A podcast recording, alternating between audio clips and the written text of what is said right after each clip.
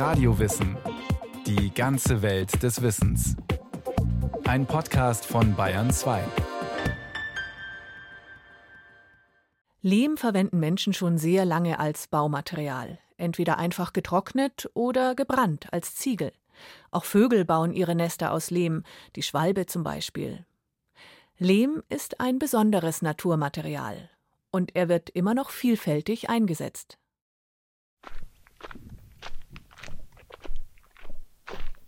Jetzt sind wir beim Abbaugebiet, wo wir den Lehm äh, abbauen als Grundstoff für unseren Lehmputz. Wir haben hier jetzt eine Mächtigkeit von sicherlich 20 Meter besten Lehm, Lösslehm, und ich kontrolliere das immer mit meinen Händen und drücke es durch die Finger und kann somit auch die Qualität des äh, Rohlehms ziemlich genau einschätzen.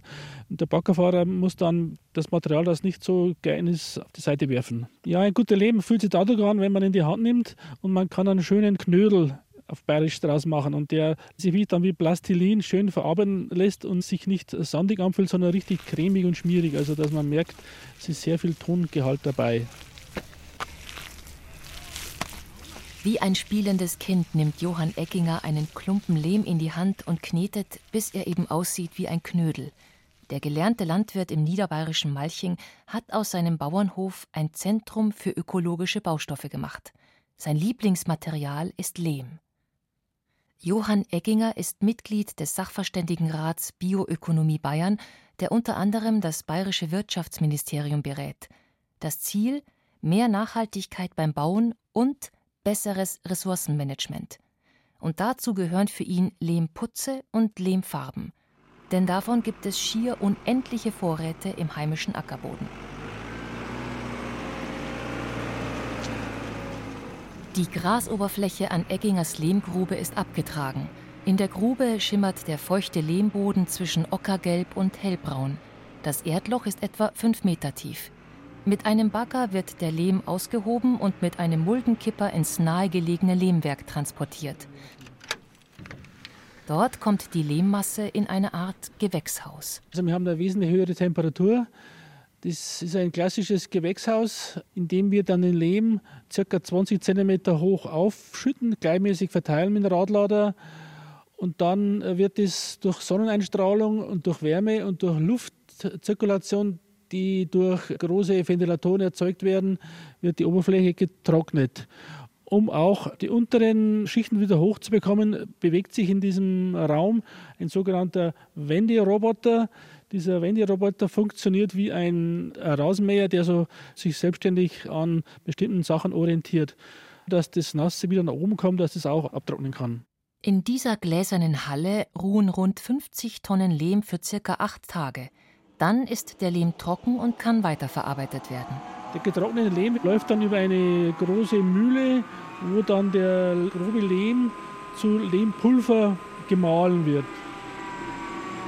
Also hier sind wir jetzt sozusagen im, im Kernstück der Produktion, die Mischanlage. Hier werden die verschiedenen Komponenten zu verschiedenen Putzsorten über eine computergesteuerte Mischanlage zusammengemischt. Es gibt jetzt einen Unterputz, der hat Strohanteile, dann gibt es einen Universalputz, dann gibt es einen sogenannten Oberputz. Und diese Lehmputzsorten werden an Bauherren, Renovierer, Restauratoren oder Architekten verkauft, die eine Vorliebe für traditionelle Baumaterialien haben. Bei unserer Gegend, was gab es vor Ort? Es gab Holz für den Holzbau. Man hat also massive Holzhäuser gebaut und hat innen mit Schilf beplankt und dann mit Lehm verputzt, weil der Lehm vor Ort war. Man hat aus der Baugrube raus, konnte man den Lehm zum Putzen hernehmen. Das ist eine Wunschvorstellung für mich, dass man die Häuser wieder mit wenigen Produkten baut, um dann später auch eine vernünftige und eine leichte Entsorgung hinzubekommen. Und das ist der Kalk, das ist der Lehm, den man für Ziegel verwendet und auch für den Putz und Holz für den Dachstuhl. Lehm, das ist für die meisten Menschen einfach der Dreck an den Schuhen, wenn man über einen Acker oder durch eine Baustelle läuft. Klumpig, klebrig, schmutzig. Aus bodenkundlicher Sicht ist Lehm nichts anderes als eine Mischung von Korngrößen, von Bodenbestandteilen mit ganz unterschiedlichen Größen. Also Lehm besteht aus Sand. Sand kennt jeder, kann man die einzelnen Korngrößen noch, die Körner noch fühlen zwischen den Fingern. Aus Sand, aus Schluff, Schluff ist Staubgröße, das oft eben auch mit dem Wind gekommen ist. Das fühlt sich so mehlig an. Und dann gehört zum Lehm noch der Ton dazu. Ton kennt auch jeder, der, wenn er feucht ist, wie so eine Knetmasse zu kneten ist. Und der besteht aus den allerkleinsten Bestandteilen, Bodenteilchen. Und die Mischung daraus ist Lehm. Harald Lisiona ist Bodenkundler, arbeitet beim Wasserwirtschaftsamt Deckendorf. Als Sachverständiger muss er Bodenproben im Landkreis Deckendorf untersuchen und stößt dabei oft auf Lehm. Lehme gibt es unendlich viel verschiedene. Und zwar einfach schon aufgrund der verschiedenen Mischungsverhältnisse. Es gibt Lehme, bezeichnet ihr dann als fetter, wo zum Beispiel mehr Tonanteil drin ist oder magerere Lehme mit weniger Ton entsprechend dann mehr Sand- und Schluffanteile. Es gibt Lehme aus ganz unterschiedlichen Materialien, die zum Teil auch noch ein bisschen Kalk enthalten. Für die Industrie sind oft äh, Lehme, die kalkfrei sind, die wertvolleren, die dann auch ein bisschen eine andere Entstehungsgeschichte haben. Kalkarme Lehme werden auch Letten genannt. Kalkreiche werden als Mergel bezeichnet. Geologen unterscheiden je nach Lage und Herkunft außerdem zwischen Berglehm, Gehängelehm, Geschiebelehm, Lösslehm oder Auenlehm. Die niederbayerischen Talräume um Donau, Inn und Vils bilden eine besonders lehmreiche Region. Die Lehme hier, die sind weit gereist, die sind richtig reiselustig, die kommen aus den Nacheiszeiten oder auch während der Eiszeiten, wo die Gewässer dann, äh, die Bach- und Flussbetten trocken gefallen sind und diese Sedimente, die sich da angesammelt haben, vom Wind ausgeweht wurden und wo die Windgeschwindigkeiten nachgelassen haben, wieder sich abgesetzt haben. Und so sind zum Beispiel meterdicke Lössschichten hier am Rand des Bayerischen Waldes entstanden, die dann im Lauf der Erdgeschichte wieder entkalkt sind. Die meisten Lehmansammlungen in Mitteleuropa stammen von eiszeitlichen Ablagerungen, die durch den Wind herangeweht wurden. Es gibt aber natürlich auch Lehme, die an Ort und Stelle entstanden sind die aus dem anstehenden Gestein, das während des Tertiär zum Beispiel, wo bei uns feucht, warme Verhältnisse, tropische Verhältnisse geherrscht haben, intensiv verwittert worden sind. Und so ist aus Gestein, aus festem Stein über Sand, dann noch kleinere Teile Schluff bis hin zum Ton Lehm entstanden, an Ort und Stelle aus dem Gestein.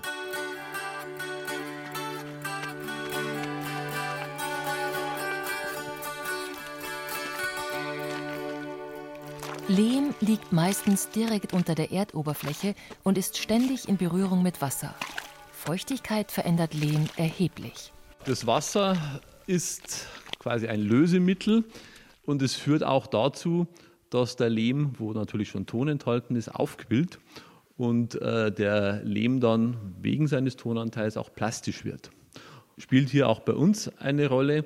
Während der Eiszeiten ist dann dieser schon plastische Lehm, der auf Dauerfrostboden gelegen ist, auf den es geregnet hat, sehr weich aufgeweicht worden und ist langsam die Hänge heruntergeflossen.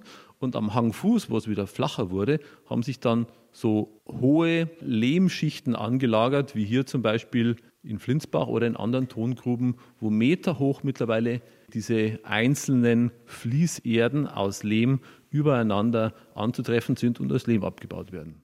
Schön zu sehen ist das zum Beispiel im Ziegel- und Kalkmuseum in Flinsbach, einem Ort im Deckendorfer Land. Seit 1577 ist das Brennen von Kalk auf dem Gelände dokumentiert. Ab 1830 auch der Lehmabbau und das Brennen von Ziegeln aus dem anstehenden Lehm. Jürgen Reuth ist der Museumsdirektor. Also das ist diese geologische Besonderheit hier im Donautal, dass gerade hier in Flinsbach der Kalkrücken nach oben steigt und aber auch der Ton direkt an den Kalkrücken angelagert gewesen ist, sodass man beides auf einem Gelände abbauen konnte. Lehmgruben gab es ja in jeder Ortschaft eigentlich. Und es gab ja überall einen Ofen, wo man gebrannt hat. Am Rande des Geländes kann man über einen Anstieg zur stillgelegten und renaturierten Lehmgrube hochklettern. Im oberen Bereich sieht man noch den Lehmbruch, wie der abgebaut worden ist. Eine ziemlich steile Hangkante. Man hat da Presslufthammer verwendet, man hat Spaten verwendet. Und dann hat man mit der Lore den Rohlehm davor gefahren, hier in so einen kleinen Schuppen. Und in diesem kleinen Schuppen, da befindet sich ein sogenannter Kollergang. Da ist der Rohton durchgepresst worden, wie so ein Rührwerk. Fällt dann unten raus, fällt auf ein Förderband und wird mit dem Förderband dann in eine Strangpresse, riesengroße Presse, befördert. Dort wird er verdichtet und dann wird der Ziegelstein gepresst. Und zwar in verschiedenen Größen, je nach Bedarf. Aus mehr als 100 Formen konnte gewählt werden. Die zugeschnittenen, aber noch ungebrannten Ziegel wurden dann in einen Ringofen gebracht. Das ist unser Hoffmannscher Ringofen. Bis 1968 sind hier an diesem Ort Ziegel gebrannt worden und es ist auch Kalk gebrannt worden. Das war der Vorteil von dieser geologischen Besonderheit, dass man Kalk und aber auch Ton abbauen konnte und mit dem Hoffmannschen Ringofen auch gleichzeitig brennen konnte. So hat man den Baustoff für die Häuser komplett hier vor Ort produzieren können, den Sumpfkalk und den Ziegel. Und da ist das Feuer in diesem Ring gewandert. Und auf der einen Seite war er heiß, auf der anderen Seite war er kalt, sodass man auf der kalten Seite aus und wieder einräumen konnte. Und auf der anderen Seite hat man dann voll gebrannt bei den Temperaturen um 1200 Grad. Im Prinzip funktioniert das Brennen von Ziegelsteinen, Dachziegeln oder auch Tonfliesen, sogenannten Klinkern, genauso wie vor 100 Jahren. Nur arbeiten Ziegelwerke im 21. Jahrhundert natürlich mit automatisierten Maschinen und computergesteuerten Systemen. An der Wertigkeit von gebranntem Lehm als Baustoff hat sich für Klaus Hufnagel nichts geändert. Der Keramikmeister war an der Gestaltung des Flinsbacher Museums beteiligt und arbeitet als Dozent an der staatlichen Fachschule für Keramik in Landshut. Wenn man ökologisch bauen will, kommt man am Ziegel nicht vorbei. Also Betonhäuser sind also baubiologisch unmöglich. Man braucht künstliche Lüftung in diesen Häusern und so weiter. Ziegelbau ist bauökologisch wesentlich besser und wird sich auch wieder herausstellen, dass so ist. Lehm als Baustoff für die eigenen vier Wände und ein Dach über dem Kopf schätzen die Menschen schon lange. Zunächst wurden die Lehmbrocken noch luftgetrocknet. Lehm ist eigentlich das erste künstliche Baumaterial, das der Mensch verwendet hat als Ziegelsteine. Kommt also vor seit ungefähr 15.000 Jahren bei den ältesten Hochkulturen nämlich im Bereich der großen Flussläufe, sprich Nil und Euphrat und Tigris. Gebrannte Ziegel findet man ungefähr seit 4000 vor Christus, auch wieder in Mesopotamien.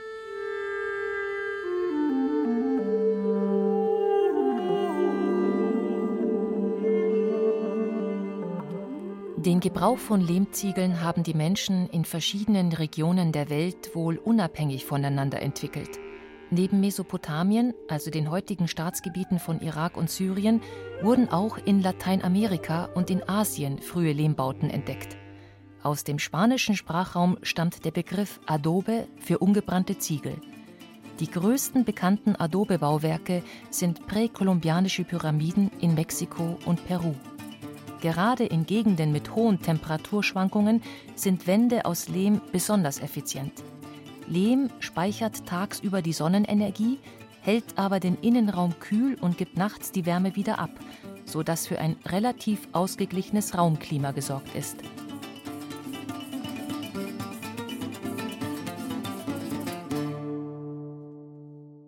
In Afrika und auf der arabischen Halbinsel sind Lehmhäuser nach wie vor weit verbreitet.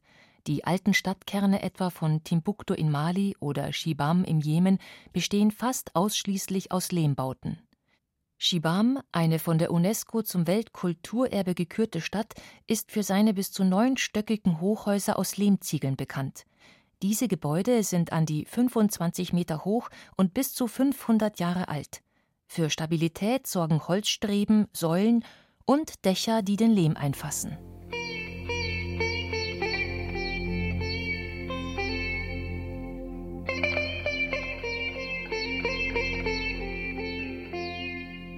Im südlichen Marokko ist die sogenannte Straße der tausend Kaspars eine vielbesuchte Touristenattraktion. Im Flusstal des Dades reihen sich zahlreiche Lehmburgen aneinander, in denen früher ganze Berber-Familienclans wohnten. Besonders beeindruckend ist auch die Oasenstadt Gadames in Libyen, ebenfalls ein UNESCO-Weltkulturerbe. Die Altstadt ist ein wahres Lehmlabyrinth aus verschachtelten Häusern mit Türmen, Erkern, Dachterrassen und engen Gassen. Alles im ockerfarbenen Ton des lokalen Lehms.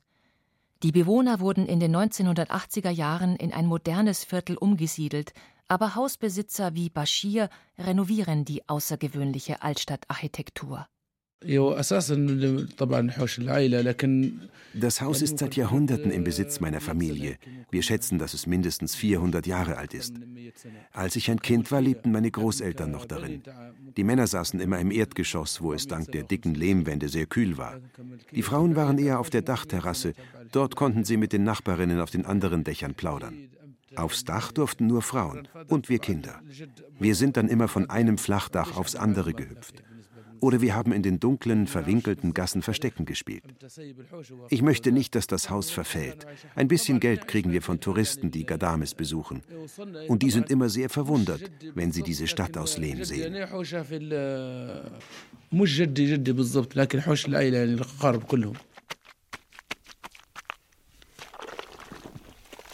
Außerhalb der alten Lehmstadtmauer von Gadames wird in einem kleinen Ziegelwerk noch Lehm verarbeitet, wie seit Hunderten von Jahren. Eine überlieferte Arbeit, wenngleich sie Mochsen, der Mann am Schubkarren, nicht so toll findet. Ich mische hier Lehm mit Wasser und Ziegenmist. Das Gemisch wird dann über Nacht liegen gelassen. Am nächsten Morgen wird es in Formen geschüttet und danach in der Sonne getrocknet. Nach ein paar Tagen ist der Lehm hart wie Stein und kann verbaut werden. Das machen wir seit Jahrhunderten so.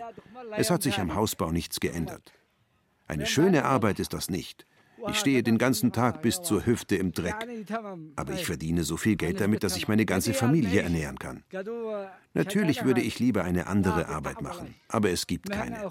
Und diese ist besser als keine.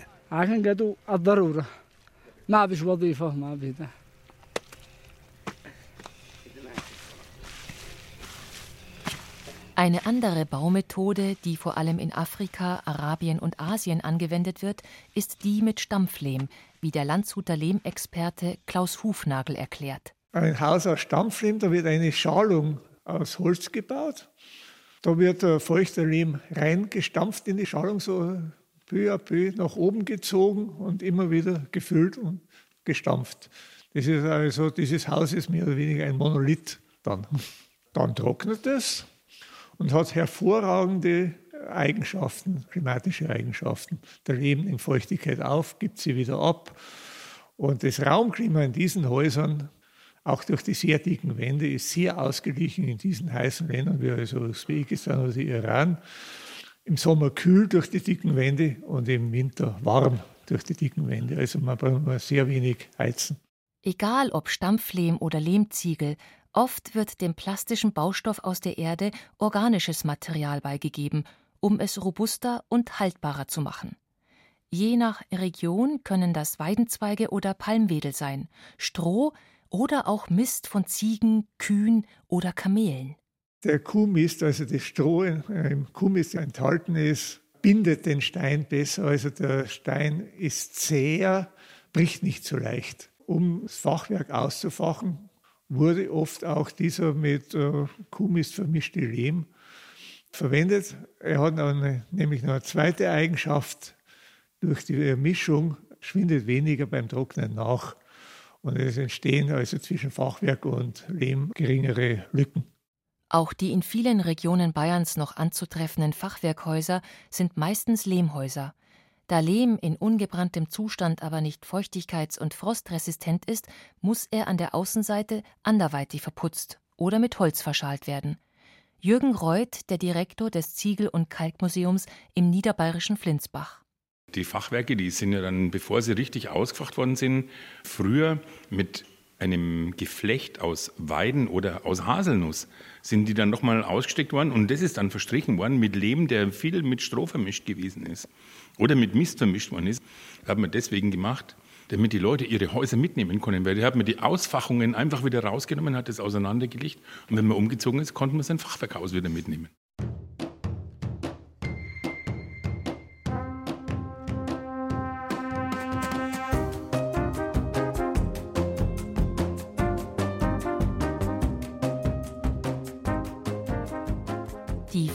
Fruchtbaren Lehmböden sind bei Landwirten beliebt und speziell auch bei Winzern, da die Wurzeln der Jungreben immer mit ausreichend, aber nicht zu viel Feuchtigkeit versorgt werden.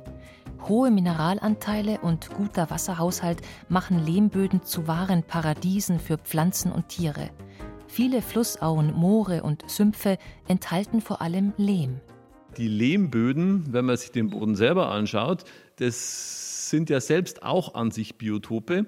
Und gerade die Lehmböden, die eben relativ langsam austrocknen und lange, oft den ganzen Sommer lang, ausreichende Lebensgrundlagen für viele Bodentiere und auch Mikroorganismen bildet. Sie können unwahrscheinlich große Zahlen erreichen. Die gibt es immer den schönen Vergleich, so in der Handvoll Boden mehr Lebewesen als Menschen auf der Welt. Aber indirekt sind es für die Pflanzen und Tiere natürlich auch wichtig, die Lehmböden, weil eben da was wächst. Einige Tierarten haben sich auf Lehm als Baustoff für ihre Wohn- und Brutstätten spezialisiert.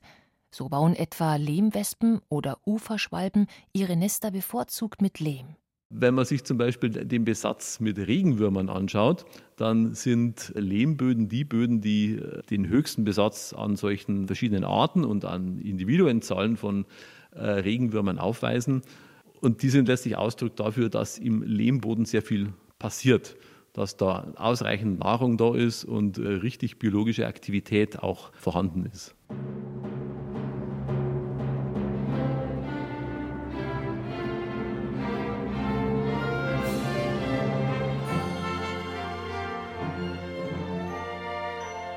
Lehm ist Nährboden für vielerlei Leben.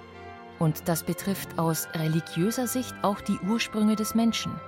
Sowohl in der Bibel als auch im Koran steht geschrieben, dass Gott bzw. Allah den Menschen nach seinem Abbild schuf. Und zwar aus Lehm. So gesehen ist der Mensch aus Lehm und er wird auch wieder zu Lehm. Wenn wir irgendwann mal das Zeitliche gesegnet haben und uns wieder zurückentwickeln zu dem, was wir letztlich über Nahrung aufgenommen haben, und das haben wir aufgenommen letztlich über ein paar Schritte aus dem Boden, weil unsere Nahrung immer aus dem Boden kommt. Und äh, in diese Bestandteile werden wir uns dann wieder zerlegen, nicht aktiv, sondern werden da zerlegt werden von diesen aktiven Lebewesen, die im Boden tätig sind. Und insofern ist dieser Bezug, dass wir aus Lehm bestehen, aus Lehm entstanden sind und in diese Richtung uns auch wieder bewegen werden, natürlich schon für einen Bodenkundler immer da. Das war Radio Wissen, ein Podcast von Bayern 2. Autor dieser Folge über den Lehm Bernd-Uwe Gutknecht. Es sprachen Anna Riedl und Peter Veit. Technik Peter Preuß. Regie führte Axel Wostri. Die Redaktion hatte Bernhard Kastner. Wenn Sie keine Folge mehr verpassen wollen, abonnieren Sie Radio Wissen unter bayern2.de slash podcast und überall, wo es Podcasts gibt.